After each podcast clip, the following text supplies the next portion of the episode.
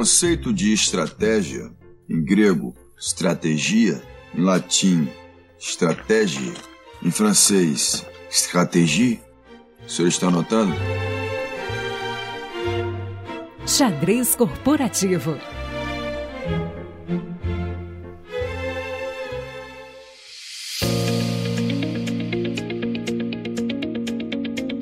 Muito bem, estamos aqui para mais um xadrez corporativo e eu dessa vez não troquei as bolas, não tem solta vinheta Léo, porque esse é lá no Love the Problem. Aqui no xadrez corporativo vocês já ouviram a nossa bela vinheta sobre estratégia e tudo mais, toda aquela vinheta séria do xadrez corporativo, mas não significa que o papo aqui vai ser sério. Mas a gente tem coisa boa para conversar, a gente tem uns assuntos muito, muito interessantes hoje. É, eu tô empolgado com o que tá por vir dessas histórias, com o que a gente tava combinando aqui antes da gravação. E para ter essas boas conversas, eu tenho duas convidadas convidadas maravilhosas. Vou começar com ela que é da casa, já falei no outro episódio, a maior participante de todos os Love the Problem, Andressa Chiara. Muito bem-vinda. Oi, gente. Tô aqui de novo.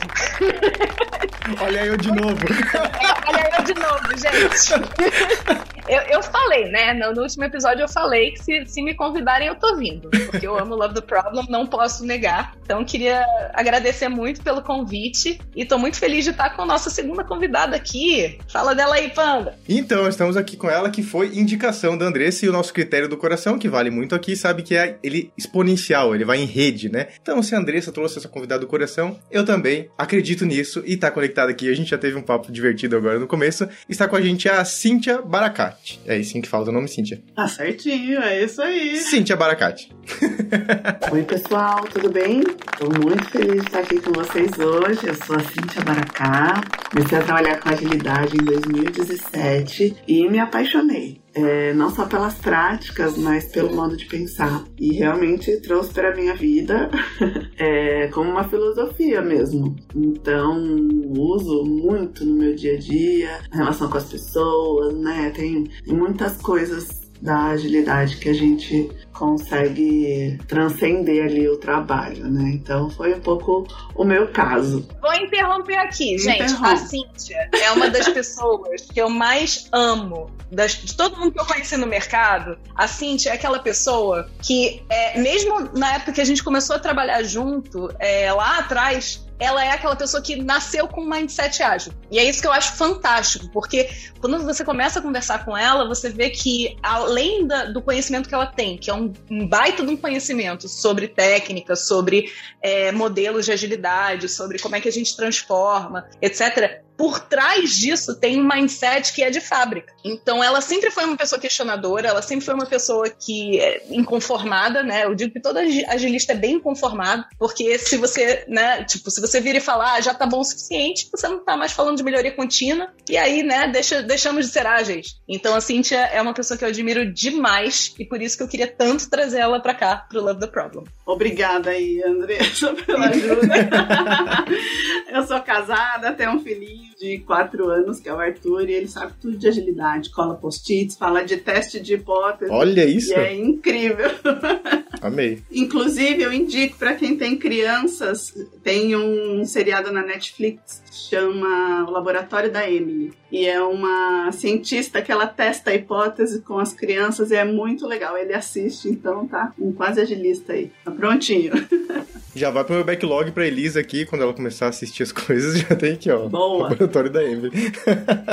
ela ainda tá muito pequenininha pra colocar post-it, Cíntia. Com três meses ainda tá difícil a habilidade aqui.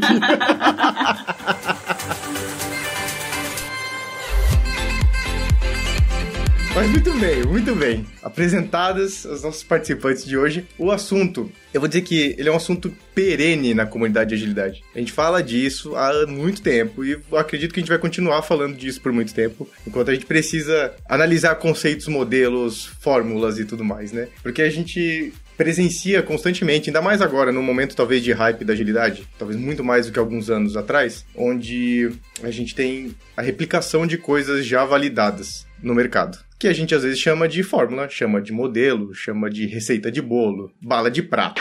Tem um monte de, de nome que, que representa um pouco dessas soluções. Eu tô sendo bondoso, eu tô falando que são soluções validadas, porque elas tiveram certa validade em um determinado contexto, em um determinado momento da história, e não significa que ele é um padrão de fato, né? Ele significa que é uma solução que validou-se ali nesse, naquele contexto específico de algumas organizações e tudo mais. Já vou falar aqui, né, o mais, mais conhecido talvez, é sempre, as pessoas sempre falam do modelo Spotify, e daí começa aquele design organizacional, com uma estrutura de matriz capítulos, tribos. Eu nunca sei todos os nomes, tá, gente? Toda vez que alguém fala um negócio desse, do modelo Spotify, eu falo, nossa, esse nome eu acho que eu não tinha pegado ainda.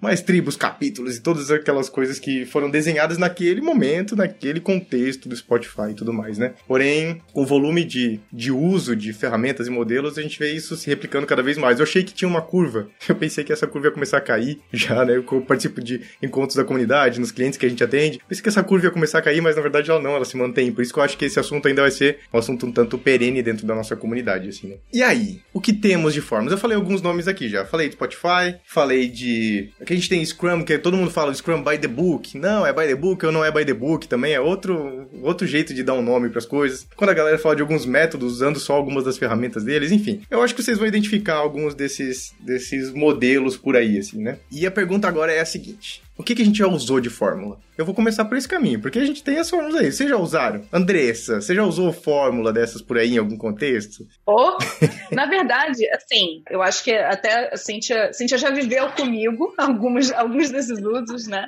Mas eu acho que a, a, grande questão está menos no uso da fórmula e mais na sua adaptabilidade em usar a fórmula como um ponto de partida. Então, assim, se a gente for falar do Scrum, Scrum é uma fórmula. Se a gente for falar de Kanban, Kanban tem uma série de formuletas dentro que você vai aplicando, né? Mas a gente pode falar também de ágil em escala, a gente pode falar de modelo Spotify, a gente pode falar de Safe, a gente pode falar de é, Scrum at Scale, a gente pode falar de Nexus, tem vários modelos que a gente tem. E aí eu queria ouvir um pouco da Cíntia o que, que, ela, que, que ela acha do uso desses modelos no mercado. É, já vivi alguns deles né, no mercado. É, o Spotify, quando numa empresa que eu trabalhava, a gente começou, tinha um desafio muito grande, né? De um, era um projeto, um programa, na verdade, muito grande, e era ali a iniciativa que a empresa tinha para começar a usar agilidade. E foi né, dito que vamos fazer desde o começo ali na agilidade. E ali a gente realmente, para organizar os times, né, para é, começar a dar um pouco de visibilidade desse trabalho, para fazer a coordenação entre os times também dos assuntos, a gente realmente começou com, com o Spotify e tinha realmente prós e contras, né? Foi, foi importante para fazer essa organização, os times entenderem o que estava dentro do seu escopo, o que, que era do escopo do time vizinho e como é que eles organizavam essas dependências e eles também começaram a, né, a derrapar um pouquinho aí no, nas dependências, o que é meu, o que é seu, e o IPS começou a estourar muito,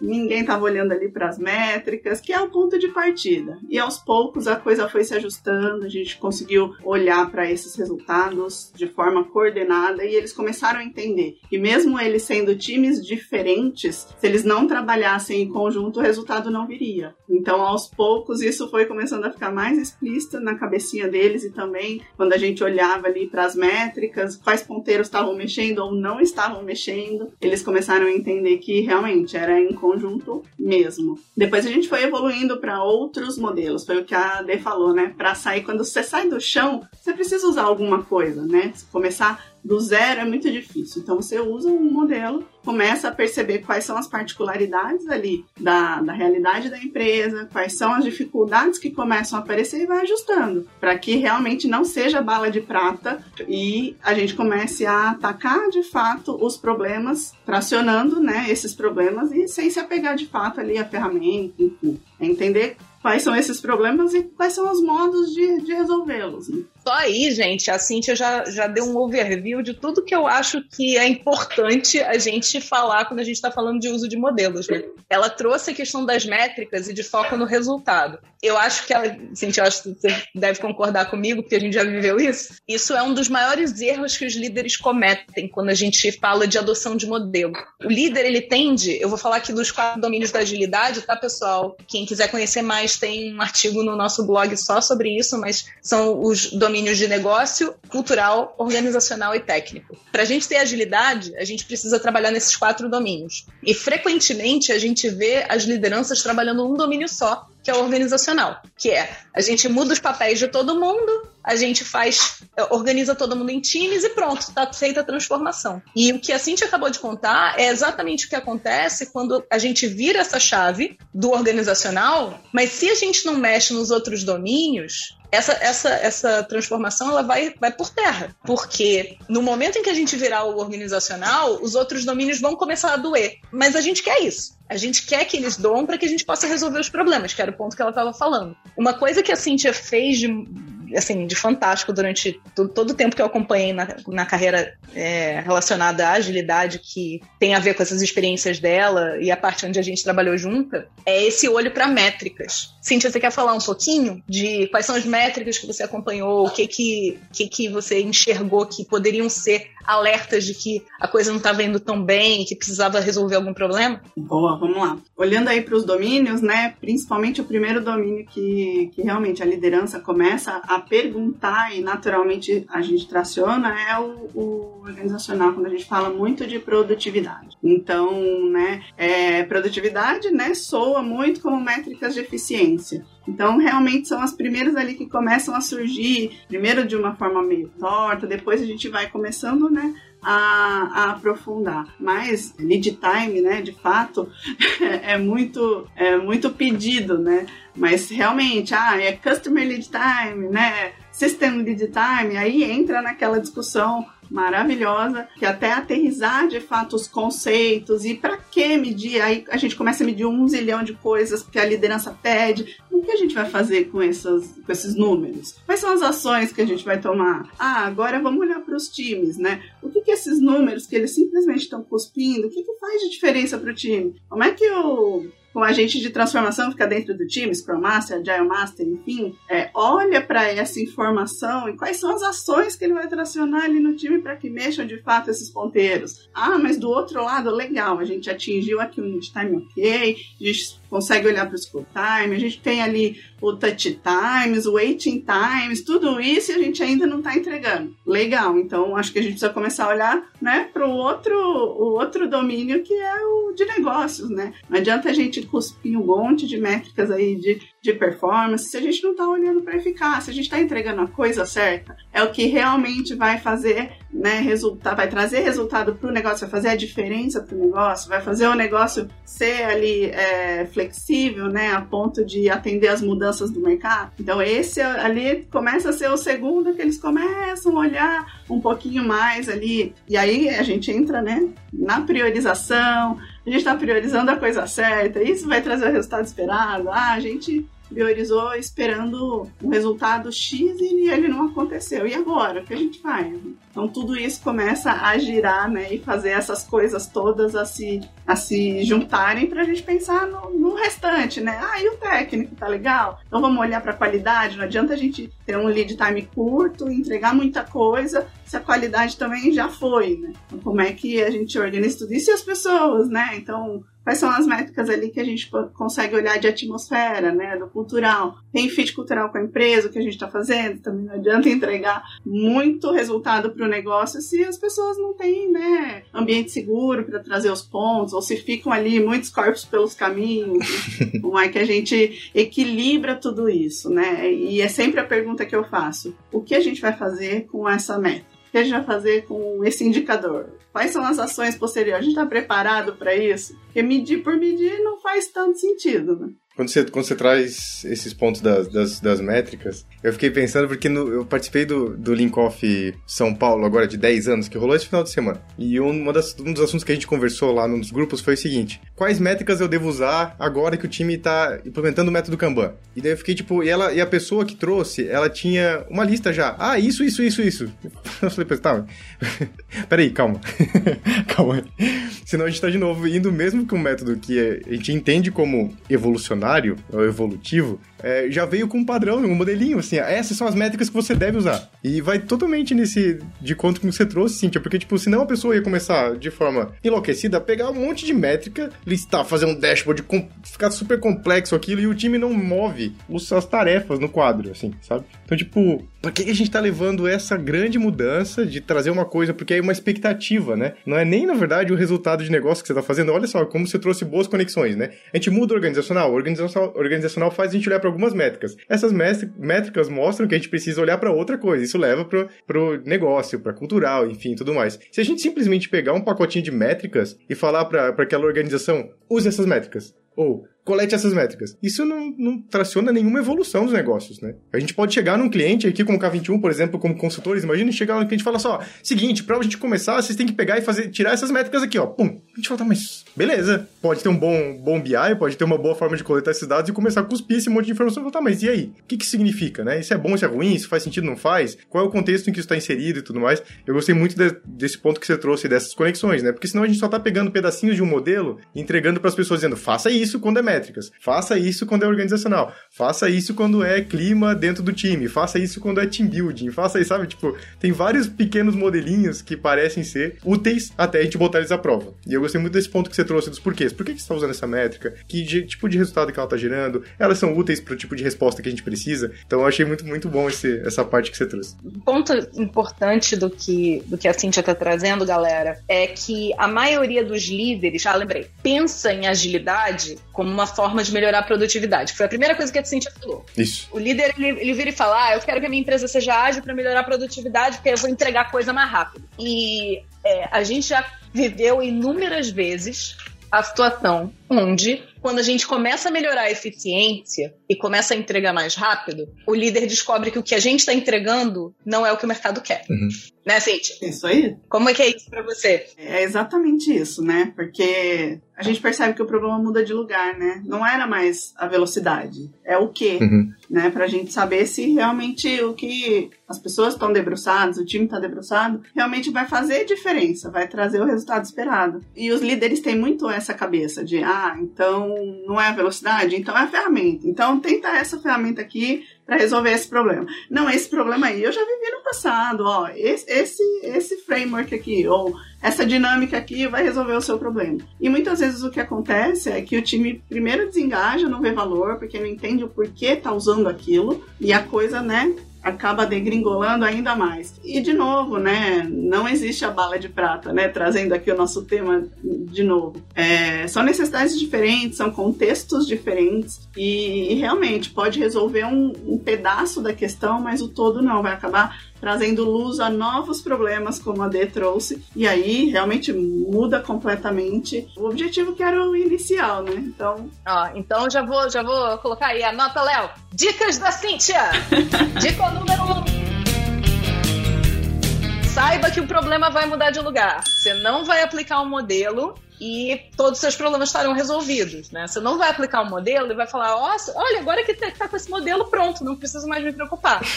Na verdade, aplicar um modelo é só o primeiro passo. É isso, Cíntia? Exatamente. Acho que aqui, quando a gente fala de liderança também, né, é, olhando para o seu próprio time, né? O líder, quando olha para o seu próprio time, tem muito essa vontade de dizer os comos, né? E principalmente líderes que ainda têm um mindset mais de comando e controle ou mais operacionais, eles acabam realmente indo para o como e ao invés de estimular isso na sua equipe, para que ela possa crescer a equipe, se desenvolver. E o ideal é que a gente né, diga ali para as equipes os o que precisam ser feitos, né? quais são os problemas que a gente quer resolver e deixar essa solução aí vindo do time, das pessoas, usar esse, essa inteligência coletiva, né? Porque, conforme eu falei né, um pouquinho lá atrás, quando a gente entrega o como, isso desengaja. É muito difícil as pessoas engajarem porque entenderam os porquês e estão ali com um viés muito mais operacional de fazer, entregar alguma coisa que já veio mais ou menos pronta, né? Eu acho que esse ponto que você trouxe de ato de, de liderança, de fato, isso para mim é um ato de liderança, né? Acreditar que os times das suas áreas, enfim, seus departamentos vão trazer as melhores soluções, que a solução vai emergir ali dentro, né? E para mim eu acho que esse, esse é um dos grandes problemas que gera esse superuso de modelos ou supervalorização dos modelos, que é a falsa sensação de certeza. Quando a gente traz um modelo, a gente tem uma expectativa de certeza que nem sempre vai ser realidade. E ela traz uma dureza na gestão daquele negócio que ele muitas vezes pode mais atrapalhar do que ajudar. Eu tenho um caso,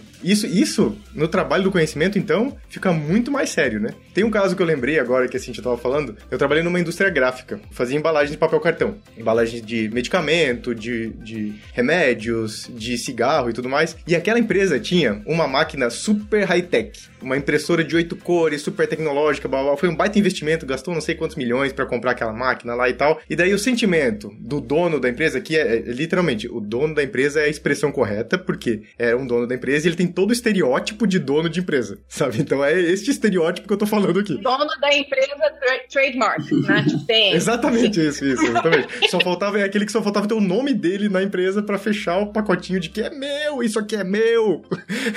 então ele, apegado nas certezas dele, falou: Eu comprei uma máquina super tecnológica, muito cara, tem que valer o meu investimento, certo? Então tem que botar essa máquina para produzir o máximo possível. Essa máquina gerava os maiores índices de estoque daquela empresa. E a melhor solução que existia para aquela máquina, quando eu tava como engenheiro de processo lá, era desligar a máquina algumas vezes. Essa máquina precisaria estar trabalhando talvez só umas duas vezes por semana, assim. Porque o que que tava gerando? Tava gerando um monte de estoque, um monte de coisa. Algumas dessas coisas perdiam propósito, porque o cliente não comprava, porque o que que tava fazendo? Eles estavam para ocupar a máquina, estavam antecipando coisas que o cliente podia precisar e gerando um estoque que nunca saía. Então gerava uma quantidade de desperdício aquela máquina, uma loucura, assim. Isso tudo nesse caminho da segurança, sabe, Cintia? Que é tipo, assim como um modelo traz segurança, dizer não, essa máquina cara tem que manter produzindo, tem que aumentar a produtividade, como se produtividade fosse de fato o problema a ser resolvido. Quando a gente utiliza, começa de fato uma transformação dentro das organizações, a gente tem que estar com o coração aberto para tentar identificar onde é que está esse problema. E se em algum momento a gente botou luz na produtividade e foi o suficiente,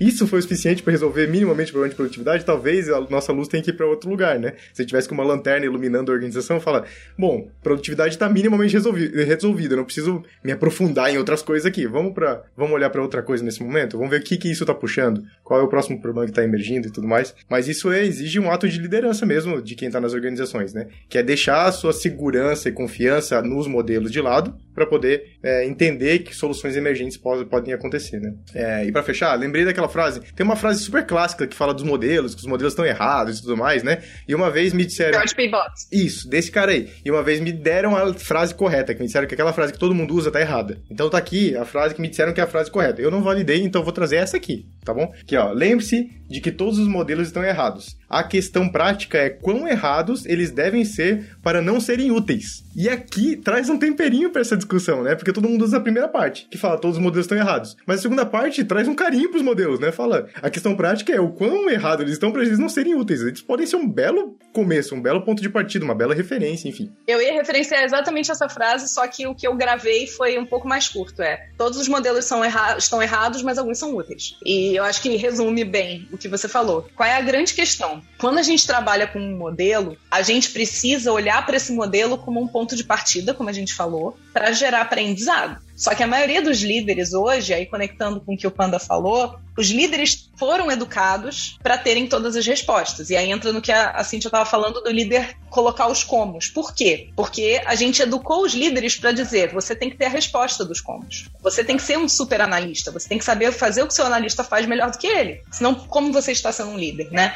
E, e são naturezas de trabalho hoje em dia completamente diferentes. A forma como você devia, deveria trabalhar um líder para formar o líder ela é diametralmente, tipo, ela é completamente diferente de como você deveria trabalhar um analista para ele se tornar um especialista. E acaba que isso gera, por exemplo, decisões onde eu pego e falo: ah, esse modelo a gente conseguiu implementar. Então agora a gente ainda não viu as métricas, a gente ainda não viu se esse time está produzindo, mas vamos triplicar, quadruplicar os times. Cíntia já passou alguma vez por isso? Já, já passei e ainda assim, né? Eu quero que esse investimento que eu tô fazendo agora, né, dê um retorno em breve. Então, assim, qual é o custo que eu tô reduzindo aqui com esse investimento? O que que isso tá me trazendo? Como eu consigo amarrar isso e enxergar lá no DRE? E assim, né, as pessoas esquecem que passa realmente por um, um momento de aprendizado em como a D trouxe, né? Mas, mas, e essa ansiedade, é muita ansiedade, né, de fazer diferente, de trazer os resultados. E colocar muitas pessoas pessoas, né? Aquele líder que fala assim, ah, não,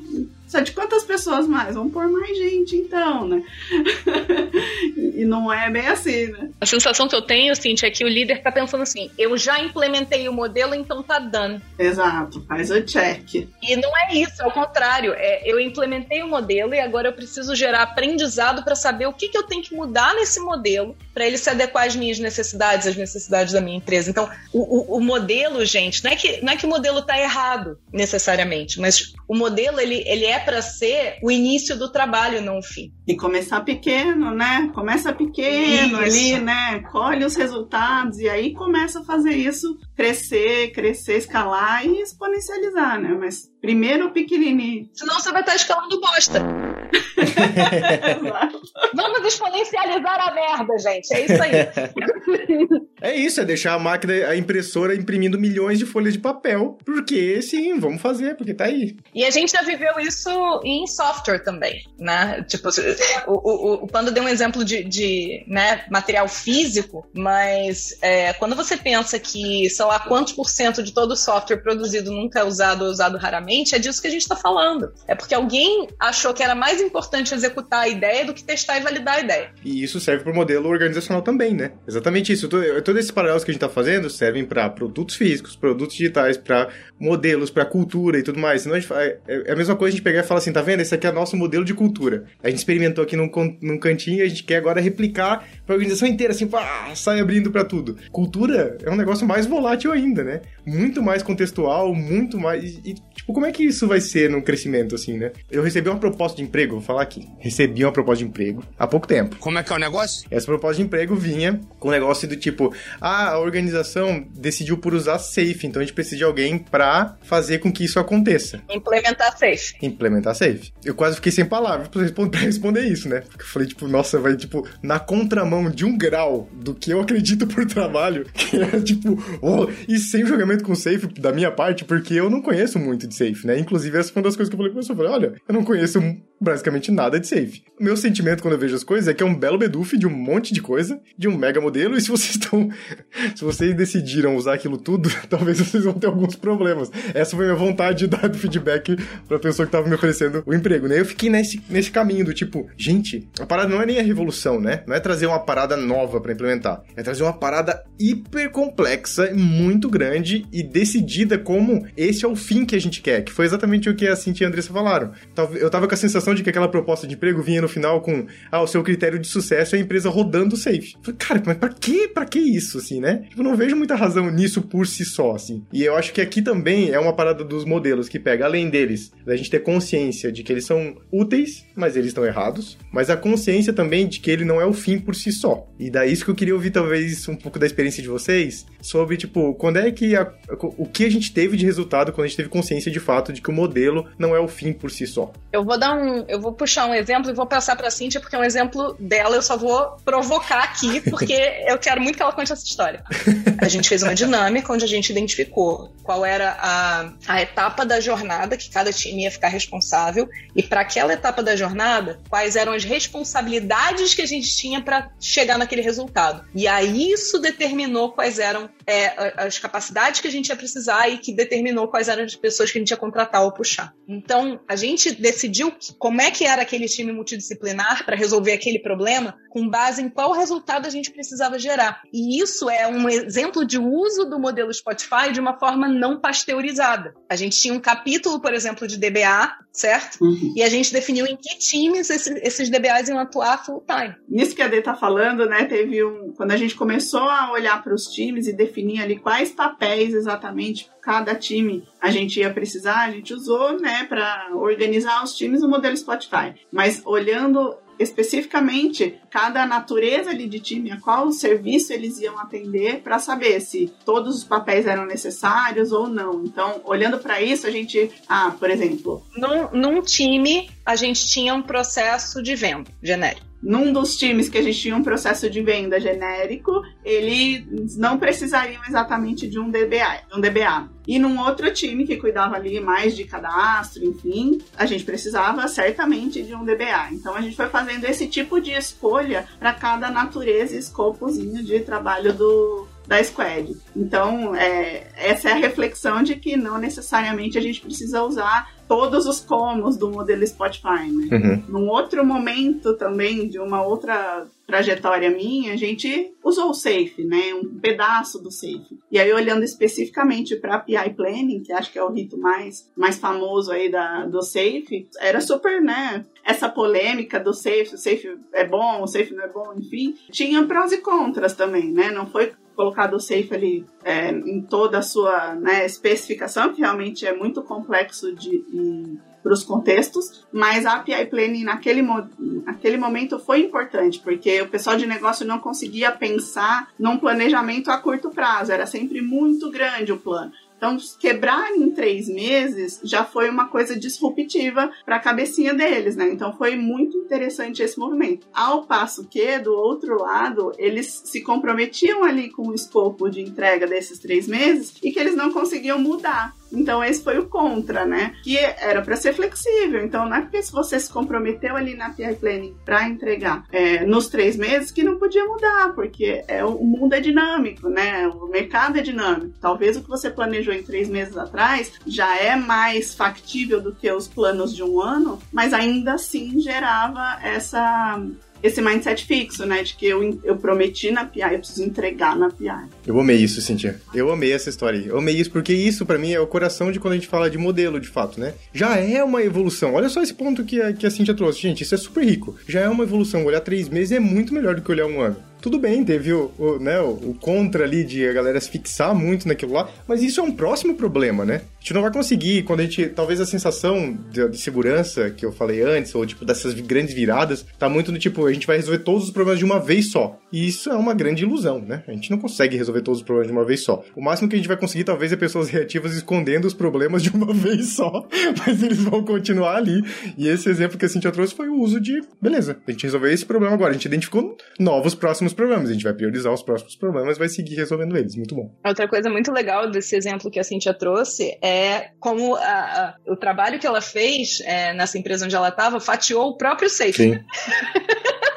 o modelo é gigante, o modelo é super é, é complexo, então qual é a coisa mais importante que eu posso usar agora para resolver o problema que eu tenho agora, que no caso é eu não estou conseguindo fatiar as entregas. Então, naturalmente, é melhor trabalhar com entregas de três meses do que com entregas de um ano, porque você não leva três, você não leva um ano para descobrir que aquela entrega não gerou resultado. Mas você também tem que ter em mente que é, você fazer entregas em três meses, você tem que fazer a conta disso também. Uhum. Que é uma, uma, coisa que você já deve ter, quem ouve aqui o Love the Problem já deve ter me ouvido falar isso várias vezes, que é, eu pergunto para todo PO se ele sabe quanto o time dele custa, né? Porque a, a responsabilidade de todo PO é se, né, puxar para si a prerrogativa de dizer, cara, eu fiz a melhor aposta que eu podia com esse investimento que eu fiz. O meu time custa tanto por mês, tanto por sprint eu estou gerando o resultado que justifica esse, é, esse, esse, investimento e se eu não conseguir, isso gerou aprendizado para que as próximas sejam cada vez melhores, né? Então, é, eu acho que tanto a conexão do case que a, que a Cintia contou da, de quais são as pessoas que eu preciso. Porque se a gente, por exemplo, estivesse usando o modelo Spotify pasteurizado, né, eu teria as mesmas capacidades, os mesmos papéis em todos os times. Então eu teria, por exemplo, que contratar, o exemplo do DBA que ela deu, eu teria que contratar um DBA para cada time. Mas esse time não precisa de DBA, ele pode tipo, usar isso como um shared service, porque ele vai ter isso uma vez na vida, que ele vai fazer uma consulta, outra na morte. Não, mas tem que ter todos os times iguais. E geralmente são recursos limitados, né? Nem todo mundo tem né, uma liberdade absurda absurda aí de recursos para ter todos os times 100% completos, muitos times completos, assim, na totalidade.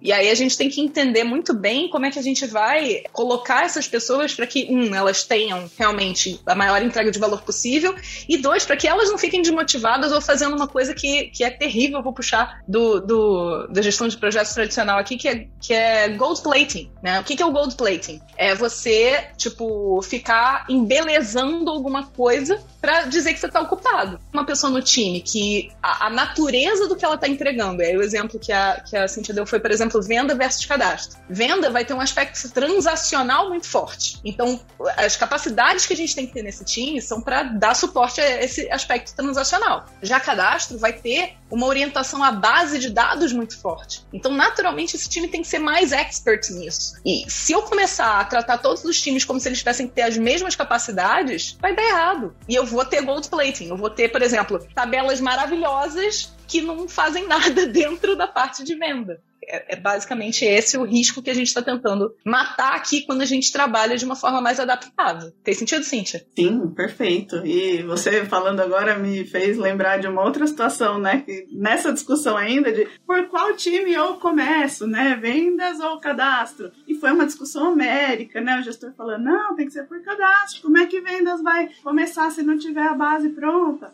E a Andressa falando, vamos começar por por vendas, porque é um ótimo motivo, um ótimo motor, né, para trazer todos os outros times e fazer a, a coisa acontecer. E foi muito interessante que eles ficaram horas discutindo, horas discutindo e não teve jeito. A gente teve que começar por cadastro. E aí ela falou: daqui a um tempo você vai encontrar comigo e vai falar que eu tinha razão. Mas foi dito e feito. Uns seis meses depois, e a gente se encontrou no elevador. Eu fui prova viva.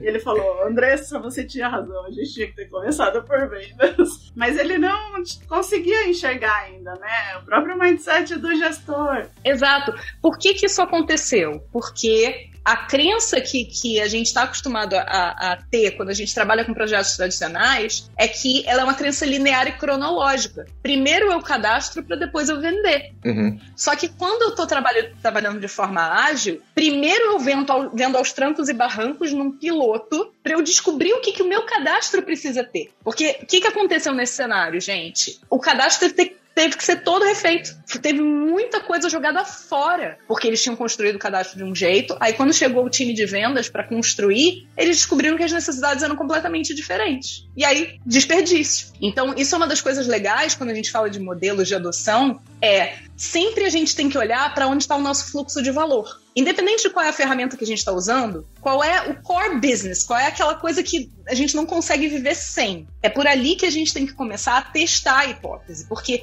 se a gente começa a criar modelos e usar modelos é, em cima de algo que é o que faz a nossa organização parar de pé, a probabilidade é que o resto da organização consiga aderir a esses modelos já validados pelo, por aquilo que é o core business. O inverso não é verdadeiro. Então, essa é uma dica, ó, dicas da Cintia número 2. Comece por aquilo que é o seu core business. Porque é, muitos líderes têm uma. têm medo, né, Cíntia, de mexer na vaca leiteira. Essa é outra treta, fala aí. é, geralmente a vaca leiteira é o que garante ali, né, a saúde da empresa, né? Então, é, cria-se geralmente estruturas para olhar, para fazer o diferente, né? Mas a gente também pode fazer diferente no dia a dia, no core, né? Trazendo ali, de novo, né? Não tragam os comos, tragam os o quês e deixem as pessoas ali trazerem esses comos usando esse consciente coletivo, né? Porque a gente pode também inovar no, no H1, na vaca leiteira. Quando vocês estavam falando, eu lembrei, pensando, chegando nesse, nesse lugar da liderança, né? E como a gente, como a gente evita o uso dessa bala de prata, de fato, assim, né? Como é que a gente não cai nesse, nesse, nessa cilada de, tipo, fazer isso vai gerar o resultado que eu preciso, né? Executar este como aqui vai gerar o que eu preciso. É, eu lembrei de dois livros. Um deles eu acho que nunca foi citado aqui no Love the Problem. E se nunca foi, eu, eu, a gente cometeu um grande erro de não ter falado dele até hoje, eu acho. vou começar por ele. Que é, eu peguei ele aqui na mão porque ele tava na minha prateleira, mas eu vou falar pra vocês. Ah, e todos os links, referências, tudo que a gente falou até agora vai estar no, lá no nosso backstage, da 21.link barra the Problem. Lá no card do episódio vão ter as referências que a gente está falando aqui. É esse aqui, ó. O Projeto Fênix. Projeto Fênix. É, eu talvez, sabe, eu acho que eu sei por que, que ele não é tão citado assim. Porque ele é um livro escrito no formato de romance. E muita gente não gosta de pensar o viés de trabalho nesse formato de romance, mas ele é muito, eu, eu curto muito, né? Então, Projeto Fênix foi uma indicação da Marina Zaparoli para mim há muito tempo atrás. Na verdade, não foi indicação, foi um presente, ela que me deu esse livro aqui. E eu acho muito legal esse formato de romance porque ele conta a história dos problemas que aquela organização tá vivendo. E isso, para mim, tem, tem muita conexão com a realidade. Porque a cada dia que passa aqui, cada mês que passa no livro, você vê que os problemas vão se vão mudando, vão se reconfigurando, coisas novas vão surgindo e tudo mais, assim como o outro livro que é o A Meta, né? A Meta é clássico da teoria das restrições, lá do Goldratt, que também é nesse formato de, de romance, assim, né? E o que eu acho muito legal é exatamente isso, porque normalmente quando a gente vê um livro, talvez muito técnico, sobre um, algum conteúdo sobre um modelo, por exemplo, ele é muito nessa pegada do tipo, façam isso que o resultado vai ser esse. Porque quando você apresenta um modelo, você traz essa, essa estrutura, de fato, né? É para isso que o modelo serve. Mas quando a gente lê uma história de uma organização vivenciando problemas, para mim tem muito mais conexão com essa realidade. E faz com que a gente, de fato, comece a ter consciência de que os problemas da organização vão mudando de lugar, a organização vai evoluindo, vai, vai resolvendo seus problemas e tudo mais, e que uma bala de prata, de fato, não vai resolver todos os problemas de uma vez, né? Então, por isso que eu acho que fica a dica pra quem estiver ouvindo a gente. Leiam esses dois livros, ele tem esse formato de romance, talvez você não curta no começo, mas insiste um pouquinho, porque você vai se sentir vivendo os problemas da organização junto com as pessoas do livro, assim. Eu acho que é isso que talvez ajude a gente a evitar a bala de prata. É saber que a gente vai ter um processo contínuo de resolução de problemas dentro das nossas organizações. E que fazer uma coisa não vai resolver todos. Uma, uma coisa legal nessa questão do, do, processo contínuo é tem a ver com, com a ansiedade que a Cintia falou dos líderes, né? A gente gosta muito de trabalhar, e eu sei que a Cintia, puxa, tem uma pegada muito parecida, que é que tipo de resultado a gente quer ter gerado em três meses, por exemplo. Por que, que isso é importante, gente? Porque se a gente não olhar para resultado, a gente está permitindo que os nossos líderes e os nossos liderados façam sua tarefa. E aí entra a questão dos indicadores que a Cintia falou no início. Qualquer transformação, a forma que a gente tem de garantir que os modelos não sejam apenas aplicados como se fossem bala de prata, é a gente olhar para as métricas, que foi o que a Cintia falou no início da conversa. Se eu estou olhando para a métrica e o modelo está funcionando, a métrica vai mexer. Se eu estou olhando para a métrica e o modelo não está funcionando, a métrica vai parar ou vai piorar. E aí eu sei que eu preciso fazer uma mudança. Cintia, você quer contar um pouquinho da sua experiência com métricas? Quero. Quero contar uma específica, né, que faz pouquinho tempo que aconteceu, que a gente tinha realmente muita dificuldade, né, os líderes, inclusive, de, de mostrar quais eram os resultados das iniciativas que estavam nas suas próprias áreas. E só que eles estavam muito mirando as métricas fins. E eles estavam ali trabalhando ainda muito no início, teste de hipóteses, né, fazendo validação dessas hipóteses, muito pequeno, com grupos controlados ali de clientes, né. E aí a gente teve um insight ali de trazer para eles a métrica meio, que são ah, os testes de hipótese vão mostrar resultados pequenos, resultados do teste, não resultados pro negócio. Então, diferenciar isso para eles fez muito sentido, ajudou muito nessa, nessa jornada toda, né? Porque eles vinham muito buscando a métrica que mexesse os ponteiros do negócio mas ainda assim sem conseguir é, escalar aquelas, aqueles pequenos resultados da hipótese. Então, isso foi um case super legal que a gente conseguiu aqui é, e fez toda a diferença para eles entenderem que é fatiado, é pequeno, né? Então, testa pequeno, dê visibilidade da métrica meio também, que ela é tão importante quanto né, a métrica de negócio, porque ela vai te dizer se você está no caminho para atingir a métrica de negócio ou não, ou se abandona ali pivota, traz outra, né? Enfim, foi, foi bem bacana esse movimento. Aí vamos dar alguns exemplos para o pessoal tangibilizar. Vamos lá. Métrica FIM. EBITDA é uma métrica FIM. Receita global da empresa é uma métrica FIM. Agora, quando eu olho, por exemplo, para um teste de hipótese, digamos que eu esteja é, oferecendo um novo serviço ou um novo produto. Qual vai ser a taxa de conversão desse serviço? Quantos clientes aceitaram contratar esse serviço? Ou então, por exemplo, ah, se eu estou é, tentando reduzir a complexidade de um processo, estou tentando tornar ele mais é, eficiente, e eu faço um piloto com dois atendentes que estão fazendo esse processo, é, em quanto tempo eu reduzir esse atendimento? Né? Porque eu consigo depois fazer uma conta de quanto custo isso vai reduzir no total. Mas isso não quer dizer que eu vá levar um ano, levar seis meses para poder implementar isso na minha operação inteira, para aí poder ver o resultado. Porque é, é, isso que faz a gente sair atirando a esmo. é a gente falar assim: ah, mas vai demorar para ver resultado. Não necessariamente, porque se eu tiver as métricas meio, como a Cintia falou, eu consigo ver o resultado num universo menor, e aí, tendo essa hipótese validada nesse universo menor, aí eu escalo. E boa parte do processo de governança de aprendizado dos líderes, e aí eu tô falando, gente, de liderança. Eu não tô falando da operação, porque essas decisões elas só são tomadas pela liderança. Não é o operador do atendimento que vai dizer, não, a gente vai priorizar isso aqui, veja bem. Não, quem, quem toma essas decisões são os líderes. Então, se os líderes não estiverem olhando para essas métricas meio, se eles só estiverem olhando para as métricas fim, as métricas fim são consequência. Uma das coisas que é um, um ponto que é super doloroso para as lideranças, a Cintia viveu isso, eu vivo isso consistentemente, né? Ela vive também, é o seguinte: todo líder quer ser preditivo. Só que a forma de ser preditivo não é método fita, finger in the air. Tipo assim, ah, eu acho que se a gente fizer isso, vamos escalar para todo mundo. Não, é, ser preditivo significa métrica e estatística. E a forma de você ser preditivo de uma forma segura é você usar essas métricas meio para conseguir projetar qual o efeito daquela hipótese que você validou e invalidou na sua operação. Então, essa é. Eu tô, tô resumindo aqui para dar, dar exemplo, gente, mas essa é dica 3 da Cíntia. Né? isso aí, eu ia falar exatamente isso. Esta é a dica 3 da Cinti, porque me lembrou muito, muito, muito. É a dica 3, resumindo ela: experimentos evitam bala de prata.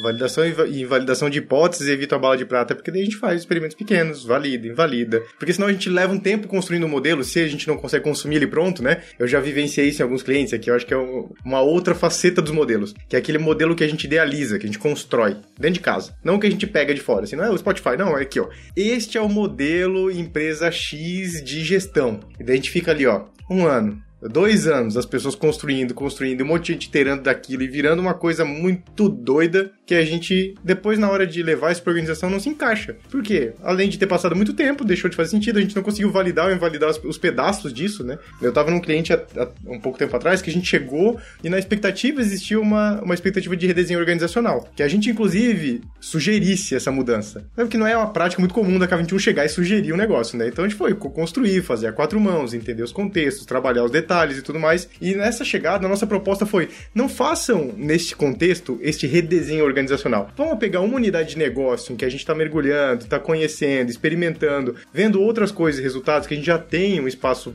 é, criativo e disponível para esse experimento. Vamos fazer ali o que que esse, o que que esse, é, um pedaço desse redesenho organizacional inteiro se aplica nesse contexto que a gente está? Que tipo de problema a gente vai resolver com esse redesenho organizacional? Vamos experimentar ali e dali a gente tira aprendizado e leva para organização? E levar para organização daí tem, né? Você, é um, existem várias possibilidades de como levar para organização. Você pode simplesmente dizer que aquilo é um padrão da sua organização e replicar para o restante. Você pode levar para uma próxima área para validar talvez outras coisas e outros aprendizados e isso de forma orgânica crescendo, escalando. Enfim, aqui tem várias oportunidades para isso, mas o ponto ponto chave desse exemplo para mim é o experimento, né? No lugar de fazer um grande redesenho, experimenta num local, tira os aprendizados, porque a grande, a grande vantagem é aprender continuamente, porque senão a gente vai na expectativa de que o modelo resolva todos os nossos problemas novamente, né? Bandinha, mas eu acho que tem uma quarta dica aí. Eita, que ela vamos. É das métricas meio. Sim, sim, sim. O insight das métricas meio. Total. Porque é, eu vejo muita experimentação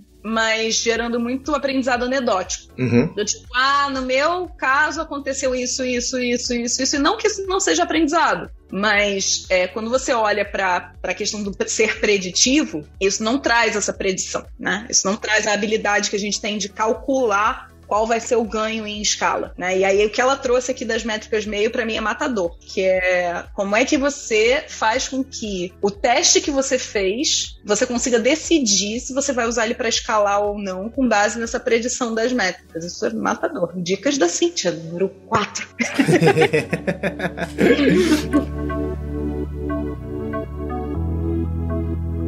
Muito bem, gente. A gente tá, tá indo pro nosso final. Tá indo pro fim do nosso episódio. A gente tem alguns, alguns minutinhos aqui com vocês ainda. Eu queria ouvir de vocês, Cíntia e Andressa. A grande pergunta é: receita de bolo vale ou não vale? Depende. Aê, homem! Eu tava esperando essa, muito bom. O jargão, né? Claro. Eu falo que a Cintia é praticamente K21, você já entendeu por quê. Muito bom, muito bom. Aí, ó, pegou na hora. Nossa, eu não esperava uma resposta diferente. não tem como, né? Depende. Então, como a gente falou aqui um pouquinho, está começando, precisa começar de algum lugar, né? Então, aí talvez valha, mas colhendo os aprendizados e resultados rapidamente e é, atacando os próximos problemas que vão surgir, porque é o que a gente falou aqui também, né? resolução de problemas, né? Meu pai tem 84 anos, uma vez ele foi no meu ambiente de trabalho e ele falou para mim: "Você faz?" Como é que eu explico isso pro meu pai? Eu falei, pai, olha, das duas, uma, ou eu tô resolvendo problemas ou eu tô causando. Ele falou, isso é o trabalho, é? Muito bom.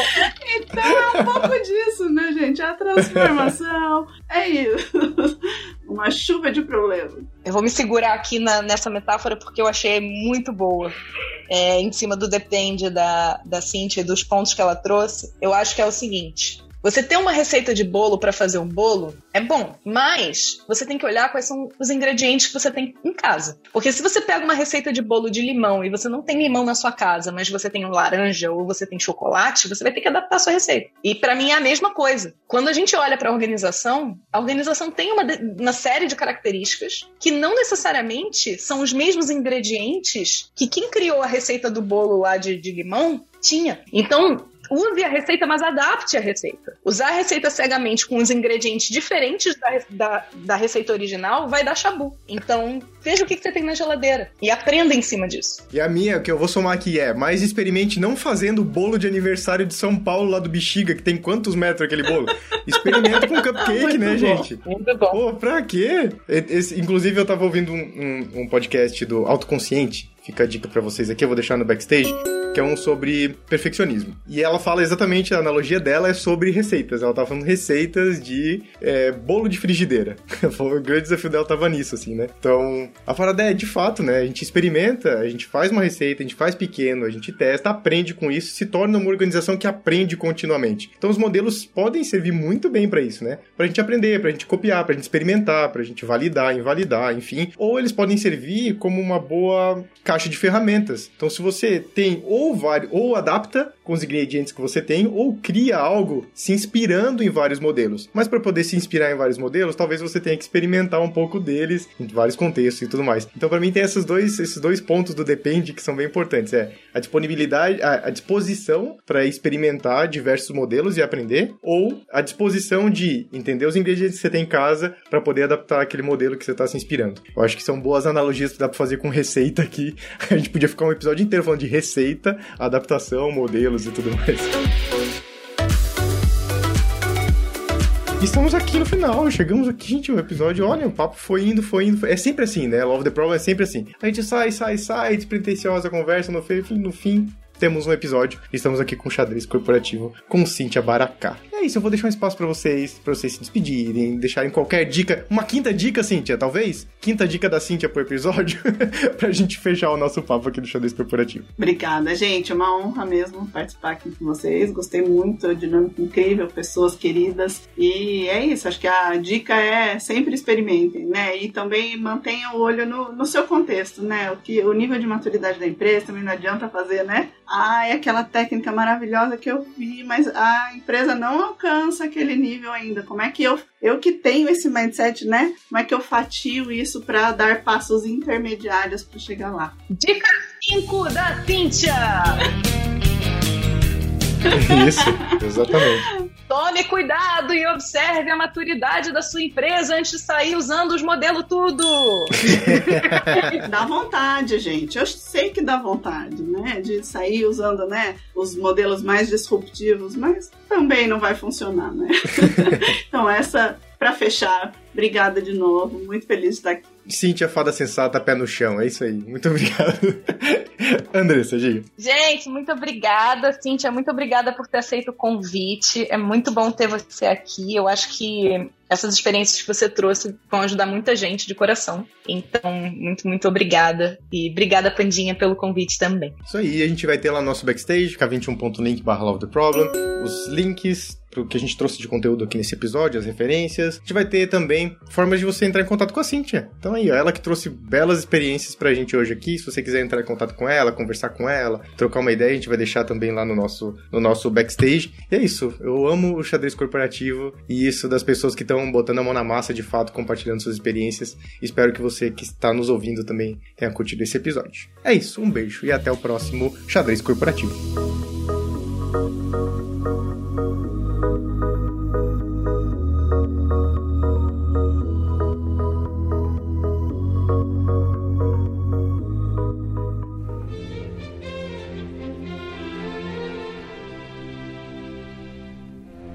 Este foi mais um episódio do Xadrez Corporativo. Xadrez Corporativo. O podcast alternativo da K21. Se você curtiu, compartilhe e espalhe esse conhecimento por aí. E não esqueça de deixar seu feedback lá no backstage da K21. K21.link. I love the problem. Nos vemos no próximo episódio.